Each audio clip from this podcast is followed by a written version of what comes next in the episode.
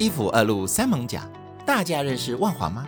且让我们用 NPO 的视角看见架杠的艋舺。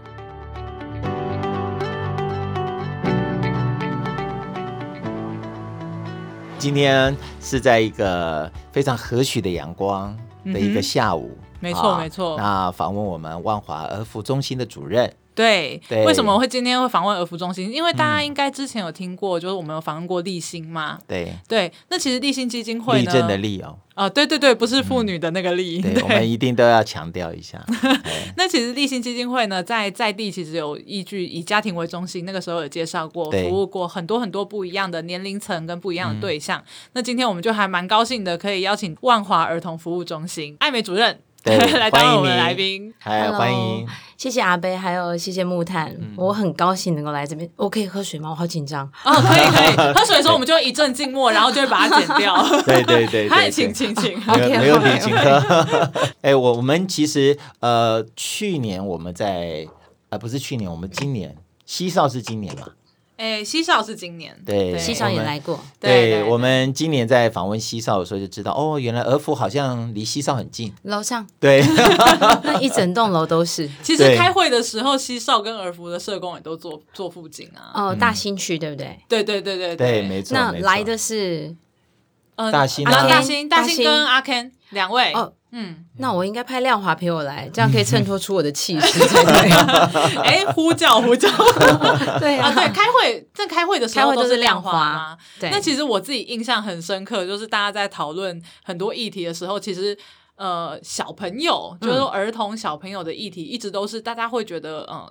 第一印象就觉得是弱势的，然后可以去呃，是不是要被帮助的？嗯、可是我为什么我会一直很想邀访儿福中心，就是因为我发现，哎，好像亮华在这种社工的角度看到，都看到跟我们都不一样。我我可以先知道亮华都说什么吗？比如说衣服不能太小件啊，哦之类的。那我觉得这个很有趣，就是我们过去接触的视障孩童，我们都重在教育的方面，是家庭方面的功能，我们很少会接触到。通常啦，都我们看到都是家长很担心孩子，最多就是有点焦虑，就说我希望孩子学一直学这个学那个，我我很怕我的孩子因为视力的关系，他学的不好啊。Uh huh. 对，比较没有呃其他功能上的比较。弱的地方，所以那个时候在听亮华在分享很多东西的时候，我都觉得有点开了眼界，就说哦，原来儿童服务中心好像跟我们想象的儿童的样貌不太一样。所以要不要请我们的主任来跟我们聊一下万华儿福中心在做什么呢？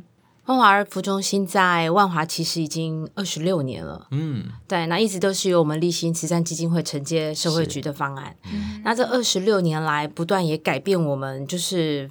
服务对象没有变，但我们服务的内容跟方式有做了一些改变。嗯，木炭曾经有问到说，呃，我们在万华儿福中心跟我们在地特色最最重要的结合会是什么？嗯，我想万华地区大家都知道，我们的弱势大部分都是经济弱势啊。嗯，不过在我们眼中看出去的，我觉得因为是首善之都，嗯，我们再怎么弱势，也比偏乡来的。稍微优势一点，嗯、所以我们的经济弱势伴随的有可能是价值观的偏差。哦、对，现现在的爸妈再穷也穷不到孩子，嗯，对，但是他们不会关注到孩子，比如说身体的清洁、人际关系的维护，尤其是弱势家庭的孩子。嗯，所以刚刚您您讲到说，我们的同仁亮华可以提到说，孩子的衣服不要太小，对，对不对？嗯。爸爸妈妈的失功能或是功能不全，我觉得现在是我们在万华家庭里面看到最重要的现象，嗯，就是家长很忙着去工作，早也工作，晚也工作，尤其跟我们万华地区劳动市场的关系，嗯，所以家长可能都在早市，嗯，或是晚上要值夜班，嗯，因为工作形态的关系，孩子没有办法好好照顾，嗯，对，那孩子身体的清洁没有办法注意到。伴随的就会有人际的关系，嗯，这是我们在万华看到孩子的主要的现象。你说他们的物资有没有很缺乏？我必须老实讲，我觉得我们的孩子，嗯，在台北市，在这个年代的孩子，基本上他们应该有什么，他们都有了，嗯，对。倒是有一些我们需要能够再多给他们一些教育，是我们对物质的珍惜、物质的再利用，还有你你怎么让自己看起来是 OK 的。嗯，对，比不要因为一些爸妈没有在疏于管教或关系的状况之下，你会衍生其他很多的议题。哎，这样我想问、嗯、主任，你这边碰到大家最常有的误会，或者你最常解释的事情会是什么？你是说孩子吗？针对于这种儿童服务的议题，因为我相信，像我们在过去，大家可能捐款都会，例如说弱势家庭，我们第一个想到的，或者是捐钱，或者是捐、嗯、呃食物。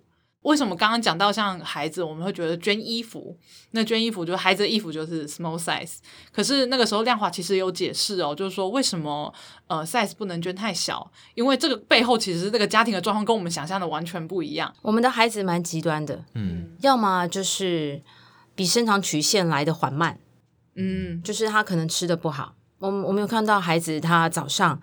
用健达出奇蛋当早餐吃，那就很明显的孩爸妈在照顾孩子的时候观念不是很对，因为孩子想要吃甜的嘛。他他是想吃甜还是他没有钱？他吃健达出奇蛋，所以不是没有钱。嗯，一颗三十三块健达出奇蛋，你可以买一份早餐。嗯，对，所以我觉得主要还是爸妈在教养的观念上面不太健全。一个孩子他常常在吃甜的当早餐，他自然。成长曲线会比较缓慢一点。那另外有一种状况就是，我我那时候刚到我们儿童中心的时候，我的观察，我就我常常跟我们的同仁交换意见说，要么我就看到很小只，要么就看到很大只。我说我们的孩子为什么体型都稍大了一点，过胖？他说哦，后来我发现也的确是，呃，一方面是孩子们他们没有挑选食物的机会，嗯，他们都吃面包。因为最快嘛，嗯、然后也常常有善心民众，然后跟合作的友善商家是提供面包给我们的，嗯、因为其实这是最方便取食的东西。是嗯、但是这些精致淀粉就让我们的孩子变胖。嗯，对啊，但他们没有选择的办法，就是也就是说，因为他们可能是要靠这个补助，所以他们就只能领取这个当早餐，是这样子吗？嗯、呃，下午，嗯，比如说。我我们有合合作的友善商家，每天下午都会送面包给我们。嗯，但我觉得这很感恩的是，因为孩子在没有东西吃的时候，面包最快。嗯，对，也最安全嘛，不用开火。是但是久而久之，我们就依赖面包，那那个营养当然就是不均衡。嗯，确实，精致淀粉就我我也是就是不均衡的。减肥第一件事情就是要见 面，一定要。这这些发育中的孩子，他刚刚吃完午饭，两个小时他就饿了。嗯，那我我们就桌上都会有面包让孩子们用嘛，嗯、那那就很快他们就可以马上吃了，然后晚上还要再带回去。嗯、所以我们有时候会担心他们回家之后有没有正常的晚餐饮食。嗯，如果没有的话，至少他手边还有面包。所以我就会发现孩子们在大量用这些精致淀粉之后，我们的孩子真的体型都比较偏大。嗯，但是我觉得那都是虚胖。对，这让我想到一件事。嗯、我过去在其他的社服单位服务的时候，那个时候因为我们也是全省这样子到处走，嗯，我觉得刚刚你讲的一个事情是很鲜明的，就是有关于城乡的差距。对，呃，台北市它真的是我觉得物资是比较不缺乏，而是比较缺乏有人给他怎么样正确的观念。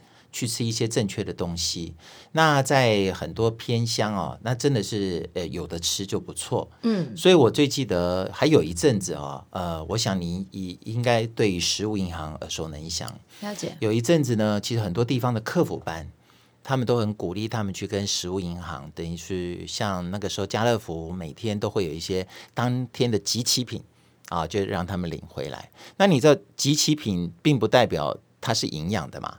哈，那只是说是他们不要让资源浪费。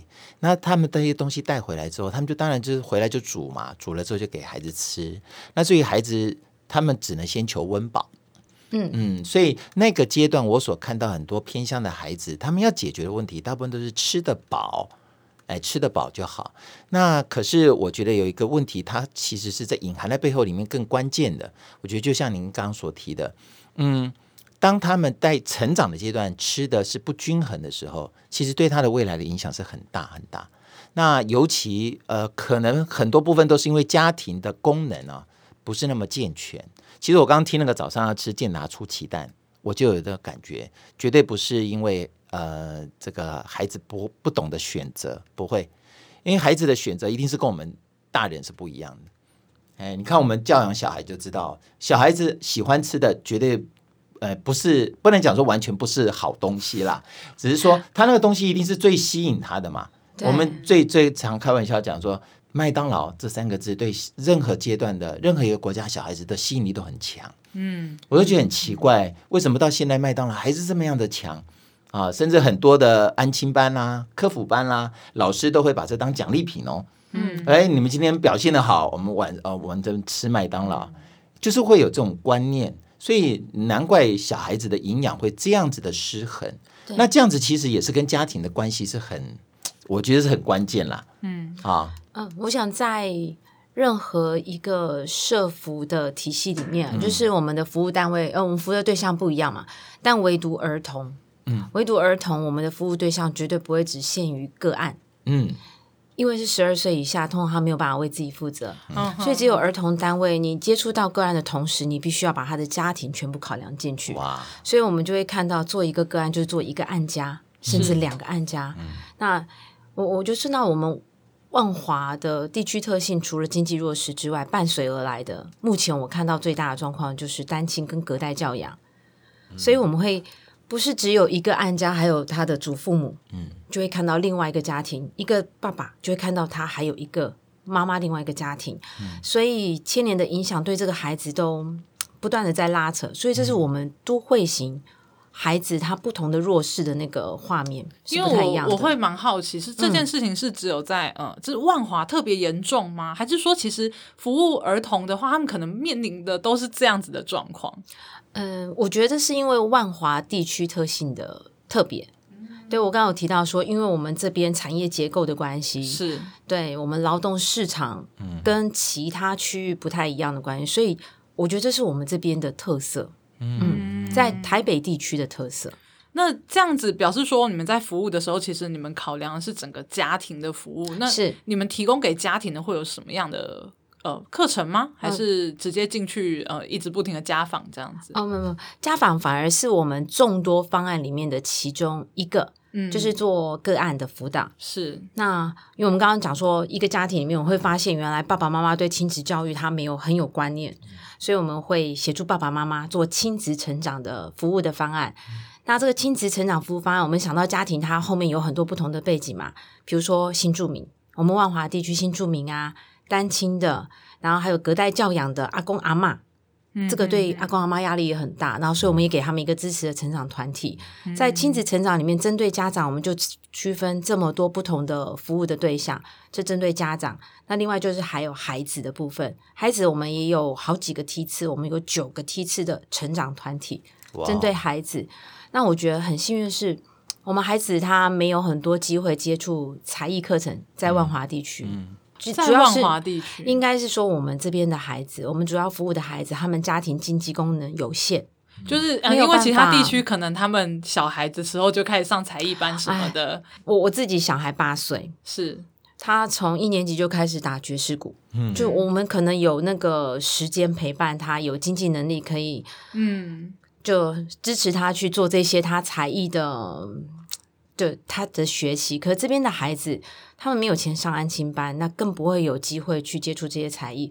所以，我们的儿童成长团体里面也有给他们一些不同的文化刺激，比如说玩积木、嗯，做乐高，嗯，在乐高里面看到孩子的心性，嗯，然后老师陪伴他们，然后做画画、艺术治疗，嗯，这都是我们社工就是针对我们孩子，希望给他们不同的文化刺激设计出来的方案。你们就有一点像安亲班的角色吗？哎呀，这样讲是，我们的小朋友每次都跟他们学校的老师讲说，我们安亲班，我们安亲班。只要听到我们的社工耳朵里面谁是安亲班，哎，我我来这边知道，因为刚刚好我的孩子就是这个年龄的孩子，嗯、我的孩子也上安亲班，现在没有了。嗯、我也一直在想，我们不同于安亲班，我们做到了什么？我们陪伴孩子写功课，嗯。但重点不是把功课完成，或是希望他们能够成绩多好。嗯、我们希望是在陪伴他们写功课的过程里面，因为孩子的议题太多了，他绝对不会是把功课写完。他今天在学校遇到了很多的不开心，他回家也没人讲，或是爸妈不想听也听不懂。然后，但是在这边我们有社工的大哥大姐可以陪他们。嗯，所以常常我刚来的前半年有点震撼教育，就是常看到我们的孩子。才刚刚开始，客服开始进到教室里面，十分钟之后就出来了，而且是爬出来的，啊、各形各状都有。那他们太多的情绪跟行为问题要处理，嗯，对，所以我们的社工就很辛苦，要一个一个拉出来处理他们的问题，嗯，对，反而写功课只是我们接触他们，就是课后辅导这个部分是我们接触他们的一个管道而已，嗯，相较于安心班陪他们写功课或是要求他们写功课是目的，嗯，那我们陪伴他写功课只是一个工具，嗯，因为他们必须要来这边。让我们陪写功课，嗯、我们就可以接触到孩子，接触到孩子就可以接触到他们的家庭。哎，这很重要啊。对啊，嗯，因为你就是每天透过陪伴他啊，你就可以慢慢慢慢的，因为你经过陪伴，一定会了解他的状况嘛。对啊，他就算不讲啊，反正就跟他过讲一下。对啊，啊，利用各种方式，对不对？所以，嗯、呃，其实我们其中一个方案就是课后辅导方案，嗯。那、嗯、这个在很多据点。大家应该都可以看得到，然后在课后辅导方案里面，其实真的，因为我们儿童中心喊我工作人员有八位，嗯，那我觉得我们更可以很细致的看到这个孩子的状况，就比如说书包打开，里面还有前两天剩的食物，哦，就其实，在儿童中心待的这三个小时里面，我们可以看到很多孩子不是课业上的问题，嗯，是行为上的问题，嗯，是。嗯，家庭上的问题，嗯，对，比如说一个礼拜联络部爸妈都不签名，因为他根本不看，他也不关心，嗯，那我们要，我们就必须要赶紧跟家长做沟通，嗯，所以儿童中心像是一个中间的那个联络人，就是我们要了解孩子在学校的学习的状况，或是他有没有一些辅导被需要被辅导的状况，所以我们要跟学校保持联系，嗯，然后同时。有的时候还要当个中间人，嗯，然后帮学校做一个转型，就是跟家长这边做沟通，嗯。我们怎么样可以大家一起来协助这个小朋友？我我觉得像呃儿福中心的社工要跟家长沟通这件事情，我相信那应应该会碰到很大的阻力跟挑战。呃，阿北讲的差点泄露声，阿北一下子就戳破了那个我们最关键的问题，因为。最难沟通的不是小朋友，嗯，是家长，嗯，对，家长会用许多的理由。今天是开学第一天，嗯，家长用了许多的理由来告诉我们为什么小孩今天不会来，嗯，那你你就可以知道，其实，嗯，不是孩子在抗拒改变，嗯，是家长抗拒改变，对对，然后他们有很多的说辞来合理化自己的状况，但我们也很心疼这些家长，因为他们也遇到了很多的压力，生存上的压力，嗯。但孩子没有办法等啊，孩子长大了，嗯、很快就长大了，所以你一天疏忽，一个礼拜疏忽，孩子就过去了。嗯，我我觉得最最最小的事情就是今天孩子的成长慢了一点。嗯，但是最糟糕的是，孩子应该要你陪伴的时间，或是你应该教他的时间你过了，他就不听你的了。嗯，所以就很可惜。然后这也是我们在一百零八年七月的时候。因为我们儿童中心只有服务十二岁以下的孩子嘛，那其实六岁以下，他还有分成许多不同的方案，就是不同的单位在负责。比如说高风险的方案，就是针对一些学龄前的孩子在做的辅导。所以你可以想象，儿童中心大部分服务的是学龄的孩子，六到十二岁的孩子。OK，所以我们会跟学校、跟家庭做联络。嗯，但是就有一些有一些个案的状况，让我们突然惊觉到，我们拉住了他十二岁以前。马上上了国中，他们要开始面临另外一些议题了。嗯、对，刚刚木炭讲说，我们这些小朋友上了国中之后，他会面临很多人际的问题。对，青少年了嘛，对不对？然后自我价值的那个建立，突然不知道自己是谁，想要跟大家一样穿很厉害的衣服、嗯、很潮的鞋、嗯，但是自己没有钱、嗯，他们就会开始想办法弄钱。就我们发现拉住了十二岁好像不够用，嗯，所以我们想要再多拉他一下下。嗯哇！我常常想说，这样子要拉到什么时候？嗯、所以我们在一百零八年七月的时候，又延伸出了我们少年据点的服务。嗯，十十三岁到十五岁，国中、嗯、也是在万华这里吗？我们楼上八楼、哦、也是我们，们的楼会不会越盖越高啊？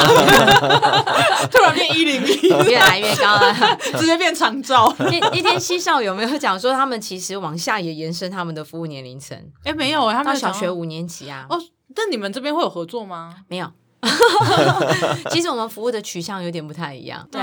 然后我我我常常觉得我们儿童中心的孩子很可爱，我、哦、这样有点那个自卖自夸，有没有？就是不会，我们也觉得我们的个案很可爱，是啊，就有点那种大神出来，觉得我们的孩子好可爱。我跟我们的社工到我们很多不同的据点，我们去走动的时候啊，嗯、回来我都跟他说：“哎，我觉得我儿童中心的孩子哦，其实，在我们社工的教导下、教育之下，因为我们同时还扮演了一些其他的角色，教他们怎么说话，嗯，教他们怎么吃饭。哇哦，嗯，连丢垃圾我们都教他怎么。”都要教他们。其实我们有好多的教育的功能在里面，不是只有福利服务的输送而已。嗯、那我就发现我们儿童中心的孩子真的好可爱，对，然后愿意在我们儿童中心继续留到少年据点，到了国中还愿意留下来的孩子，嗯、我我真的就可以讲说这些孩子不会变坏了。嗯，能够拉得住他十五岁以前，我我常想能够读的孩子，他愿意来我们这边，他愿意读书，读的不好也没关系，至少在这边有一个支持的力量。嗯、对啊。但他不会变坏，嗯，因为他知道这个地方会给他支持。我也很感谢我们前一个主任，他在就是一百零八年的时候，就是我们起心动念，突然发现我们要拉长我们服务的那个时间的时候，嗯、我刚刚好来坐享其成，因 为我看到我们这个延续服务之后，产生了真的很大的力量。嗯，就是我们国小六年级毕业了，他们就很慌，不知道该怎么办，要去西少吗？嗯，对，就是其实西少。西少是做另外一种服务的陪伴，嗯，有他们的价值在。但是有一些孩子，他也许没有办法到西少去，嗯、他只想安安静静的坐在那边读书。嗯，虽然他功课不如别人，他又没有钱去安亲班，他可以去哪里？然后说：“那来我们八楼，嗯，只要你想坐在那边，我们就有人陪你。嗯”对啊，这就是我们八楼存在的价值，这很妙哎。那你们八楼的服务，嗯，跟你们之前对十二岁以下的服务有什么不同吗？嗯、呃。稍微单纯一点点，嗯、那不过因为儿童中心是母体，嗯、我们延伸出来的一个是儿童的据点，那、嗯、另外还有一个少年的据点，嗯、家长的部分都可以参加我们的方案。嗯，对。嗯、那小朋友的部分主要还是服务儿童。哦，OK。对，然后到少年据点，他们礼拜一到礼拜五会在我们这边做课后辅导嘛。嗯。然后我们也会有大学三年级到研究所的。嗯，客服的老师是对，来陪伴他们写功课。哇，这很棒哎！嗯，我觉得真的很棒。重点是这些孩子很棒，他们愿意来。对，他们可能不想待学校，但他们想来这边。是哦。我前一阵子去参加一个学校的一个联席汇报，嗯，然后针对某一个个案，然后他爸妈很头痛，学校老师也很头痛，说孩子都不交功课。嗯，从学期一直到学期快结束了，我们去开那个联席汇报，都都没有写功课。那我们的社工就拿出了我们自己儿童，我们自己据点的一个联络簿，是我们也不知道他有功课。重点是孩子从来都不讲。嗯，那妙的就是我们的社工希望他们在，因为到了国中形态不一样了嘛，不是每天抄联络簿，孩子要对自己练习负责了。嗯、到了国中要自律了，嗯、所以我们的社工也相信他是没有功课的。那你就要自己预定你的复习的范围，你练习的范围。嗯、他们每一个人都有一个进度表哦。是。他来这边完成他所预定的范围，嗯、但他不写他自己的功课。哦，他写你们的功课，他写我们的，他他写他自己规定自己的功课，他觉得自己要写的功课。但，但这个是我们社工要求的嘛？嗯，但他不写学校功课，所以当我们社工跟那个老师还有家长分享的时候，他们都说：“你们到底是怎么做的？” 其实小朋友的选择很单纯。哦，我我记得有一句话最。嗯这也是做儿童工作跟其他服务领域最大的不同，嗯、就是你尽管再有多好的专业技巧，但是做儿童你没有关系，就是没有关系，他理都不理你。嗯嗯、所以要跟孩子、要跟儿童、跟少年建立关系，要跟他们一起工作，就是要让他们喜欢你、跟信任你。嗯、你你念完了硕士、博士都没用。嗯，真的，真的，真的，真的，所以很明显，我们的，我我觉得我们的社工都带到这些孩子的心，嗯，就愿意让他们来这边，然后写我们的功课。那他们除了陪伴 是。这件事情，他们还有做哪一些呃服务，能够让这些孩子会愿意把一些心里的话，好，不不管他可能在学校被欺负也好啊。因为其实像这样子的孩子哦，在学校被霸凌，或者嗯，反正在学校有很多状况的可能性，应该非常非常的高。嗯，嗯那呃，其实一般的孩子他都倾向不讲的，对，那你们的你们的社工有用什么样子的方式？除了陪伴之外，还有用什么样的方式可以让他们愿意对你们敞开心胸呢？哦、因为我自己，嗯、我过去有一些服务的经验啊，我都发觉，嗯，其实台湾做客服班的非常的多，很多很多这些呃有爱心的单位都在做，呃，可是很有趣的一个现象，愿意做国中的客服班的是少之又少。因为要付出的心力真的太多了，嗯，没错。国中放学时间晚，嗯，所以他来的时间也晚，嗯，所以我们克服的时间，像我我们少年据点的社工啊，诶，今天他主角的，他十一点才上班，因为他晚上八九点才能离开，啊、嗯，蛮辛苦的。嗯、对，真的要年轻有热忱的社工才有办法陪伴这些孩子。嗯、对，那在陪伴当然就是一个管道，让孩子信任你。嗯，那所以我们也有做个案工作，个案工作是最基本的。嗯，啊，让孩子能够知道我们这边有什么资源跟能力可以帮助他。嗯、然后我好喜欢我们红宇啊，我好喜欢你，我好喜欢我们少年据点的社工，因为他好有热情，就很有想法。嗯就是明明就是一个规规矩矩的一个客服班，但是，嗯、呃，我们的社工常常会让他充满了乐趣。比如他，就就像我刚刚讲说，他礼拜一到礼拜四让孩子他们自己去安排自己的进度，因为他要孩子学习的自律嘛。那礼拜五他就会带他们做团体，嗯，每个礼拜五做团体。然后前一阵他又跟我讲说，他想啊。因为孩子不是只有来这边完成功课而已，嗯，他想要再多给他们一些些，我讲不同刺激，嗯，对，因为他发现孩子很喜欢跳舞，在就是我们去年添购了一个 Switch 的新装备之后，发现了少年据点的孩子跟国小喜欢玩的游戏不一样，对，他们好喜欢玩那个跳舞，那什么舞力全开，嗯嗯嗯，对，所以帮他们办了跳舞比赛，哎，好赞，然后对，然后我们的社团也有一个专门是 for 国中生的。嗯，就是否国中生的舞蹈班，就他们喜欢跳那种韩系的舞蹈，嗯，就他看到了他们的需要跟兴趣，嗯，对，所以就帮他们开了一些社团的班，然后也在礼拜一到礼拜五挑了一个一天下午，希望能帮他们做社团课程，嗯，那除了跳舞之外，我我我真的觉得他好有热情哦，他讲说。国中生也应该要能够自己学会照顾自己了，嗯，所以他们又给他开了一个料理小达人 这样子的，就某一天的下午，然后善用冰箱的剩食，嗯，让大家做一些。你可以做得出来，而且真的能吃的东西，嗯、然后来比比看，大家谁做得好。嗯，对，我觉得在这个过程里面也是训练孩子。像西少也有，他们有一个很漂亮的大厨房嘛。有有有。对、嗯、我们没有那么专业，对，但我们也希望孩子能够做一些东西，就是他可以照顾自己。这样子的一个经呃一个服务经验啊，对，那会不会让你们未来也想要把它扩大办理呢？哇哦！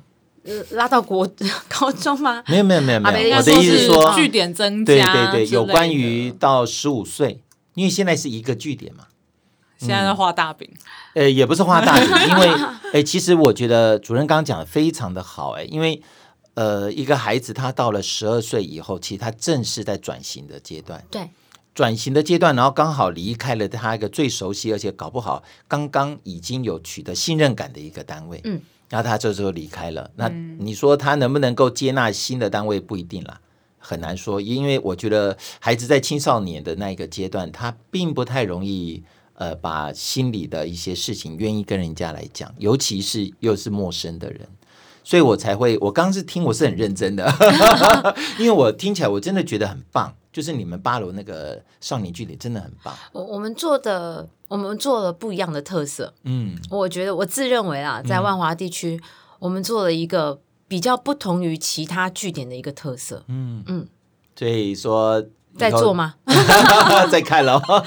哇，你为什么在这里给人家压力呀、啊？我不是给压力，因为我觉得这真的是一件很有意义的事情呢。不过阿北要看需求。就我们一开始也是从孩子们的需要来的，啊，对。但我们发现有这样需求的孩子越来越多了，嗯、那我们第一个要开心，就是万华的孩子有部分他们想要转型，嗯，就他们也想要，不是不是跑庙会，对，或是跑帮派，或者他们他们希望给自己一个不一样的选择的时候，我们发现哇，那也许这个需求变多了，我们看看可不可以再多做一点点。对，主要也是看这样需求。啊。目前应该是刚刚好，所以只有一位社工这样带，一个社工哎，哦，那很辛苦，很辛苦，对啊，对啊，对啊，因为基本上都是一个方案一个社工嘛。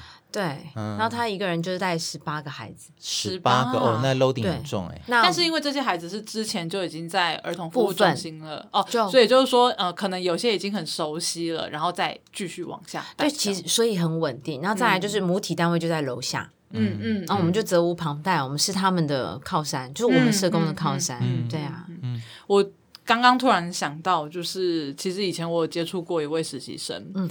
我觉得他大学生实习生，我们接触到大学嘛，我觉得他可能有些事情当然也不会跟我们讲，毕竟实习，我觉得关系没有这么紧密。嗯，可是他呃，他是我在这边接触的实习生最坚定要当社工的人。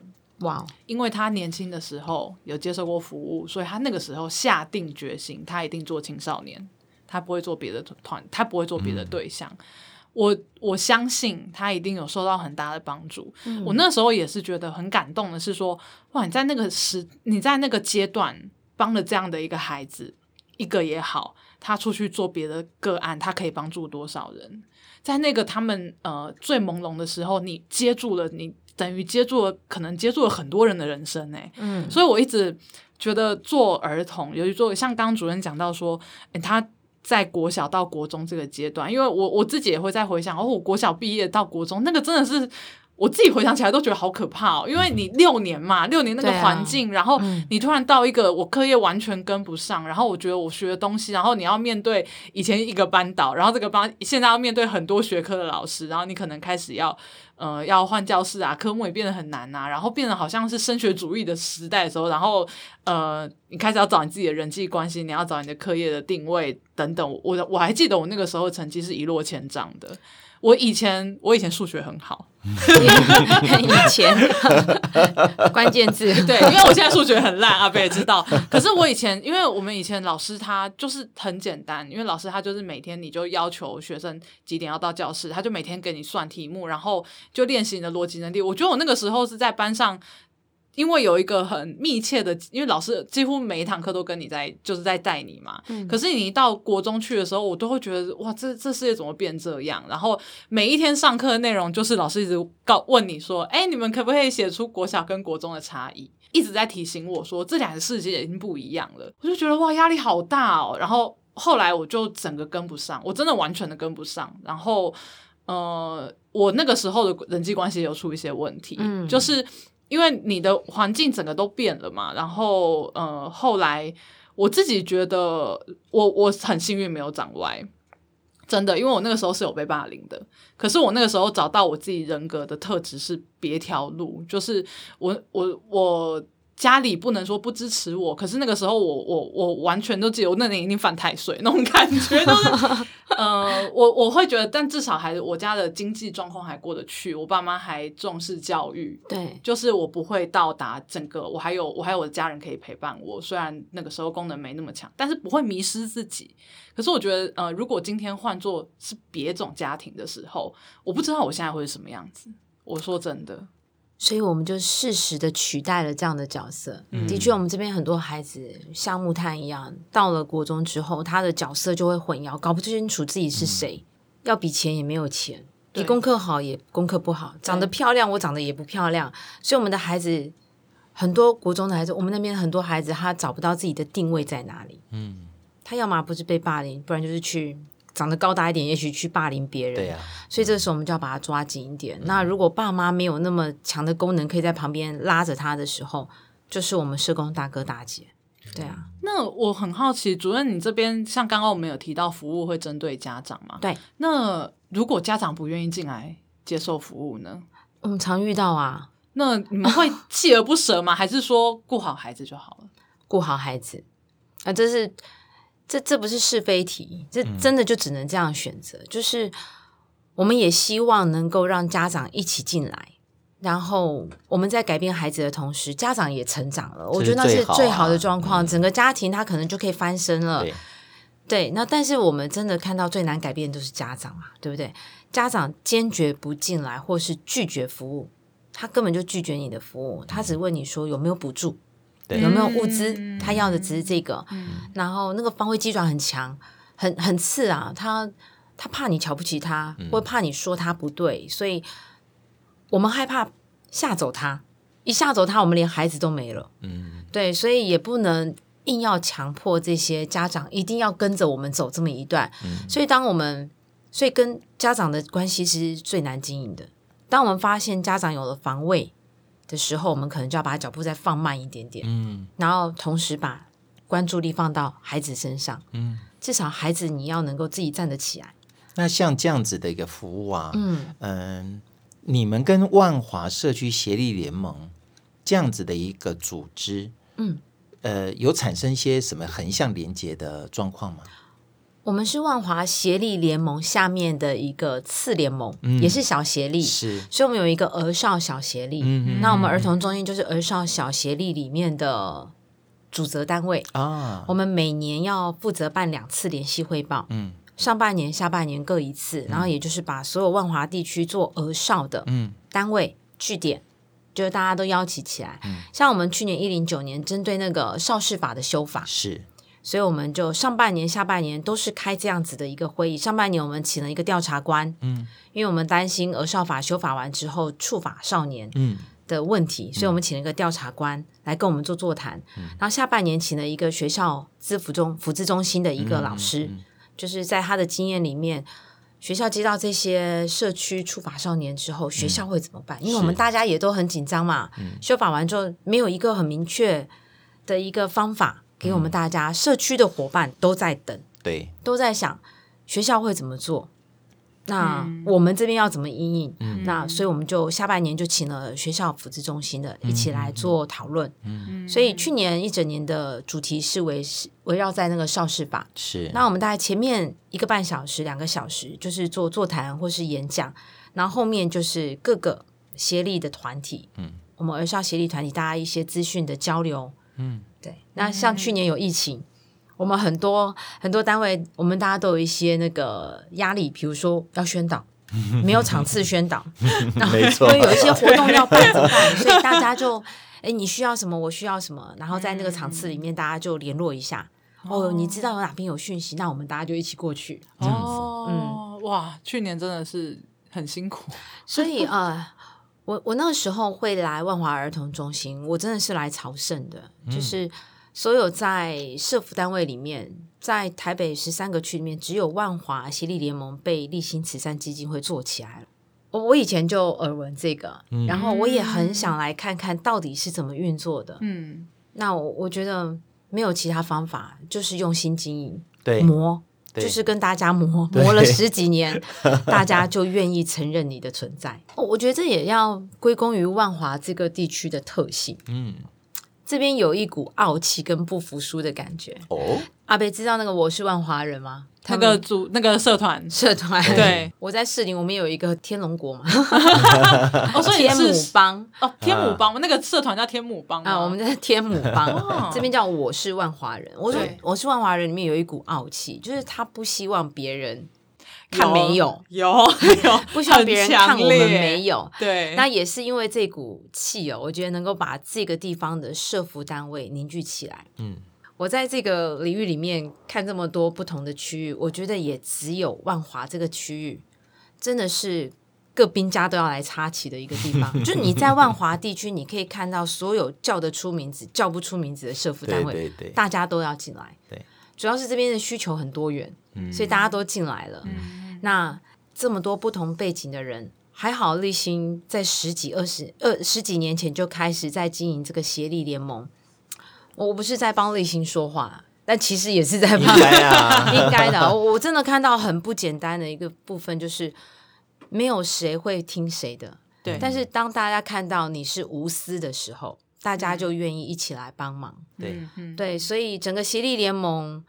现在就是立新在做，然后我们各个小协力，如果有立新的次单位的话，也多半都是我们在主责。因为当我们当我们有能力了，现在我们就是帮助其他的小单位一起拉起来。嗯，对，因为其实我们做的都还是帮助万华地区的老少弱残嘛，大家都、嗯、都在帮助万华地区的人，所以也没有没有什么得失，因为真的赚不到钱，真的真的。对啊，我是万华人，它里面会突然去讲说这间店的历史，像阿财吗？嗯嗯，他就会突然讲说，哦，这间店现在已经是二代了，然后他曾经是从几年开始盖的，叭叭叭叭叭，讲完之后，他就告诉你说，这个味道真的很好。看了之后，你会觉得我很想去那边走走。那个不是不是说我很想吃美食，而是我想去跟这个店家老板娘聊聊天。嗯，我想听听看这边有什么故事。对，所以我很喜欢这个社团。刚刚主任一讲，我就觉得，哎，真的，哎，这真的是一种万华的一种 keep。万华就是有一种不同的。会靠吗？就是在讲什么事情的时候，就是跟其他的区域不太一样。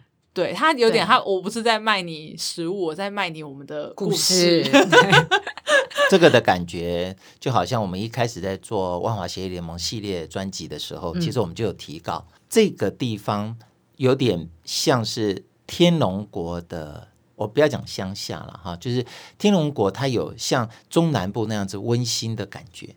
大家的凝聚力都很强。对，我最记得就是我们万华这边还有很多的传统干妈店，很多地方已经都看不到了。像我每次上下班都会碰到很多人，我我就觉得哇，这种店在。怎么还有可能在台北生存？而且，而且对我们来说是最冲突，因为我们在西门町旁边。哎，对对对，哎、哦，你们刚好夹在中间。我们刚好在万华的边，我们在边边。对对对，然后这边是徒步区，就是一个年轻人，嗯、因为尤其疫情还没有开始的时候，那个哦，那个观光客，我们要拍外国人的脸，我们只要走出去一圈就可以拍一堆。木炭跟阿北有去过我们东园街吗？我们那条叫百年老街，嗯，在之前万大路那边没有开的时候，这一条短短八百公尺的街，那个时候我也是看了那个联合报有一篇，去年刚好也我正在接主任的时候，他们就针对东园街做了一篇报道。哦，哦，我才发现原来我在的这一条街这么有历史，有历史，八百公尺的街哦，以前所有的万华人在这条街上，食衣住行娱乐全部满足。嗯，所以你在那边可以看到，呃，以现在有百货公司啦，以前没有，所以你在这边还可以买到床垫、床罩、是。化妆品，嗯，就是什么东西都有在这条街上。东园街，东园街。就是那个儿，儿就我们这一条路，因为我知道彩街有特地在这边有一个路线，这条就是一条路线啊，是。对啊，嗯、对，因为那个路线其实也是有一点远，可是它的店家是很多的，对不对？店家很密集，但当然。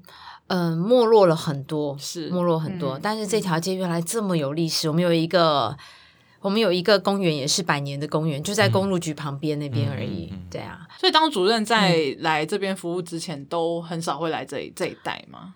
我之前做社区，所以我才说我会来这边朝圣，因为这边是做社区到了一个极致的一个地方。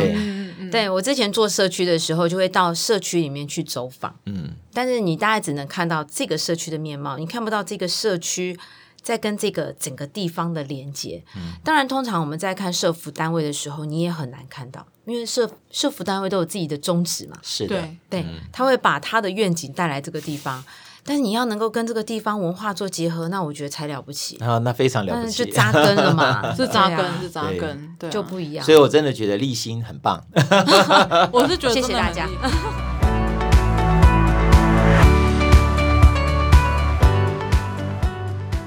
抹黑客这个节目所在的场地是，呃，台湾数位有声书推展学会。哎呦，我们的名字好长啊！那我们在台北市的万华区康定路六十四号五楼，离西门捷运站很近。除了办公室之外，我们有一个多功能的空间呐、啊，我们里面有电脑。还有，但我们还有一个我们现在所在地的录音室。其实我们都会欢迎说，如果有需要不一样的族群议题，希望可以推广，但是暂时找不到场地，或者是希望有一个更方便的场地的话，嗯、都可以欢迎来使用我们的空间，只要先跟我们预约就行了。那当然，录音空间的部分呢，也是可以，如果需要的话，也可以跟我们联络。对，来跟我们预约哈，那到时候我们就会来跟你说明我们的使用的方法。粉砖麻烦搜寻有声书学会，IG 就是我个人的 IG 啦，就是抹黑客木炭就可以找到我。对，那个黑黑的那个啊，黑黑的木炭，嗯，好，多了。继续吧。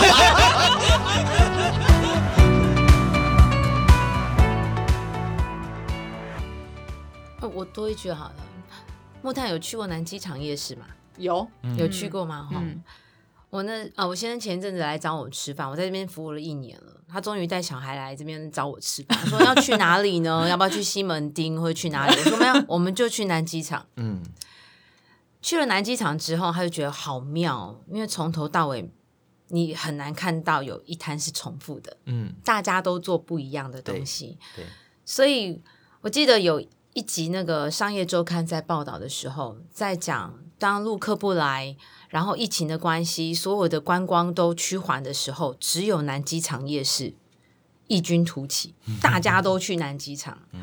因为他原本就不靠观光客，他们都做自己的，每一家店铺都有好几代的生命在那边了。对、嗯、他们坚持只做自己的东西，嗯、那不像一般，只要有一点点观光客去，大家就开始卖差不多的东西。Kobe Kobe，你卖这个，我也卖这个，所以从头到尾现在都看到《鬼灭之刃 》，然后所有人都在卖一样的东西。可是南机场夜市很有生命力，他们都在都在说自己的故事。对，对啊，所以那天。我老公这样走一圈之后，他就说：“我要吃十摊，我要打十个嘞！”哎、欸，真的真的，万华也是太多摊了，太多摊可以吃了，真的。不像我们走一般夜市的时候，你去你去某某，反正我吃地瓜球，我只要靠一个顺眼的地瓜球。对啊，你就会发现第一摊到最后一摊都在卖一样的东西，嗯、但这边不一样。这也是回到刚刚在讲，像呃。嗯、呃，我觉得真的是服务到才知道说，服务的对象不是只有用年龄来分的。嗯，对，像呃，很多人会觉得说视障服务很很多啊、呃，其实超多单位在服务视障者，可是每一个单位服务视障者的样貌都不一样。像我们呃，很多人就会问我们说，啊，你们教视障者工作，那你们教什么按摩吗？不是，我们教电脑。很多人会觉得，哎，可是很多人在做视障，可是我们就是在教电脑。我们在教电脑，就是我们我们的专业，因为我们就是培训了电脑，然后电脑讲师又再去帮助视障者。嗯，可是可能其他单位他们偏重的地方是不一样的，就是每一个单位的存在都有不一样的宗旨跟意义，就是要看到自己的价值，这样很好啊。对啊，所以就是也是蛮有趣的，但是真的是走进来服务，每个领域都一样，对啊，就儿童也是。就非常的不同的感觉。你访问到了这么多不同的儿少单位，大家都有自己知道要做什么事情。是，对啊。嗯、所以万华这地区的，不管是文化很丰富，连社福单位都很丰富，真的。嗯、其实我我真的觉得哦，除了说呃你的亲朋好友，嗯，来万华地区是去吃一些美食啊，逛一些古迹，其实我真的觉得。哎，我也很欢迎大家来一趟社福之旅或 NPO 之旅。哎，不错哎，来一个。因为你看嘛，其实这个地方好，应该算是呃台北市吧，呃，最起码是台北市 NPO 最密集的一个地方，没错，对不对？那我们大家平常都，其实我们很多人都很有爱心，都很想要说帮助别人，可是通常你都不知道该怎么帮助。对啊，那来一趟这边，也许你刚好有机会看看各个 NPO 不同服务的样貌。然后会找到一个你觉得说，哎，很感动、很在地的东西，然后是你愿意去支持的。我觉得这远比我们到处在那边请大家来捐款啦、啊，要来的有意义。呃，对对万华社道他们有办那种公民周，嗯，他就针对万华地区各社服单位，然后带着他们的学员，就是去走访各个 NPO 到底这样这样这样大家在做什么？对 呀，对呀，对呀，嗯，因为像刚刚讲到南机场，就马上就让我想到方里长。嗯，因为他在那边有很多的，的眼神让我觉得很害怕。啊，真的吗？不要害怕。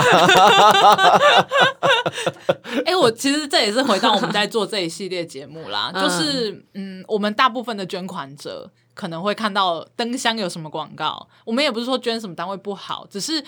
如果你知道细微的差异的时候，你可以帮助你真的想帮助的人。嗯、就像呃，我们就会去强调说，我们要教的就是电脑，你的捐款就是会变成他们学习的、学习电脑的这个资源。对，如果呃你认为这件事是重要的，那你就可以把钱捐给我们。就像孩童一样，你有些可能像是做受暴的，有些可能就被虐待，但是有些可能像这样子，我觉得这也是一个很重要的，就是呃，像儿福中心，你已经。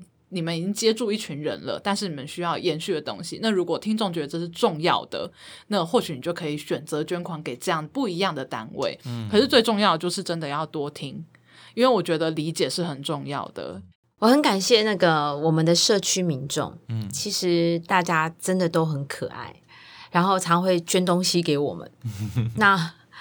刚刚好在年前啦。那我觉得大家有的时候在断舍离的过程里面啊，嗯、就会把自己舍不得丢，然后但是又觉得好像还不错的东西，嗯、就通通都堆到我们这些单位来了。嗯，然后会有一些状况，就是我们可能还没开门，或是一个出来就看到门口堆了很多东西，我们找不到人可以感谢。嗯，那同时间我们在整理物资的时候，也会想说。